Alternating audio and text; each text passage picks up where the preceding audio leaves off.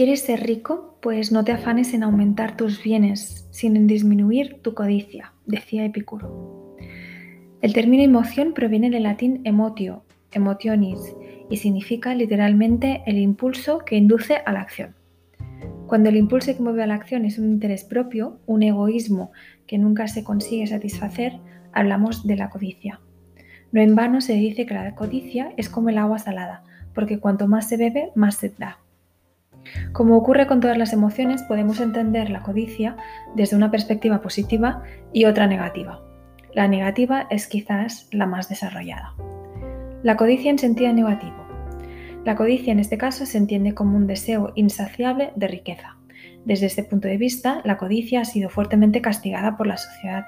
Conocemos de sobras la expresión popular la avaricia rompe el saco cuentos tradicionales infantiles que enseñan a no desear más de lo que se tiene, y tradición religiosa que cataloga la avaricia como uno de los siete pecados capitales.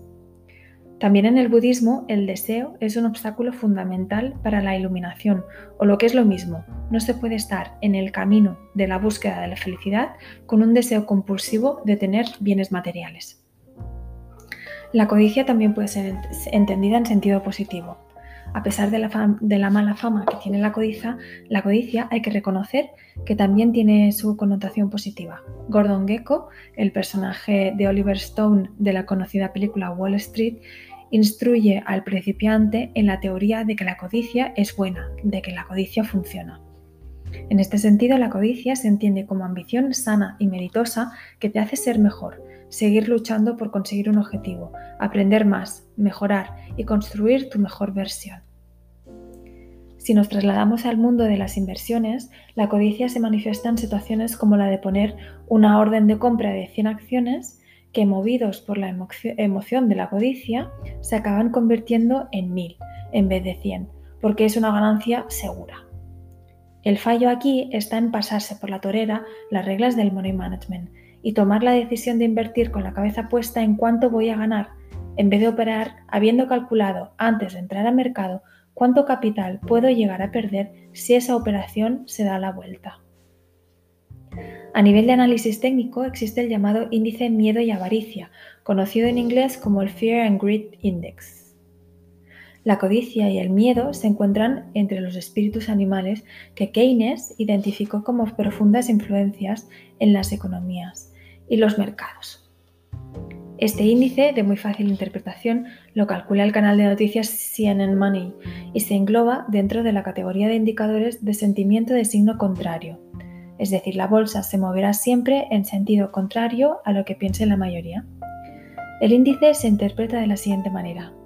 Codicia en tonos verdes. Cuando dicho indicador está próximo a 100, vender. Y pánico e incertidumbre en tonos rojos cuando está cerca de cero, comprar.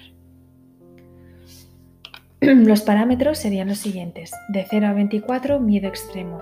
De 25 a 49, miedo. De 50 a 74, optimismo.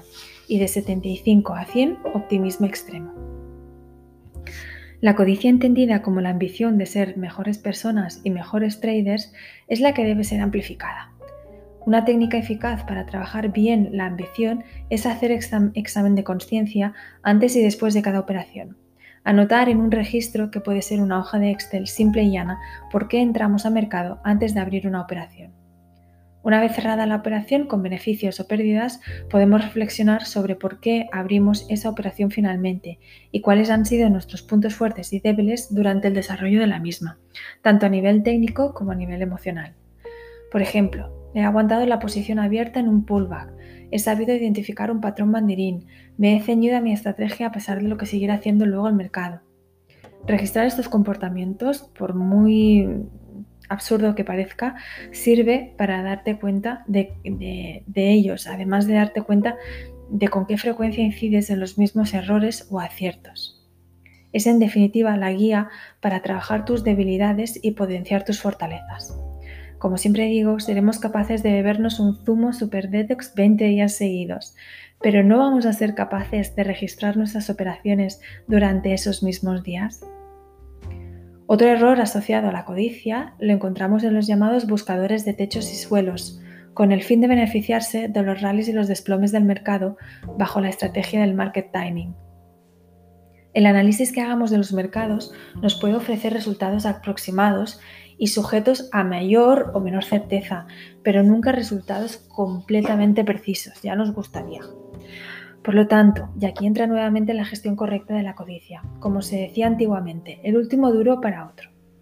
Nuestra planificación estratégica nos debe indicar antes de hacer una operación cuál será nuestro precio de salida, nuestro take profit y stop loss de acuerdo con nuestro money management.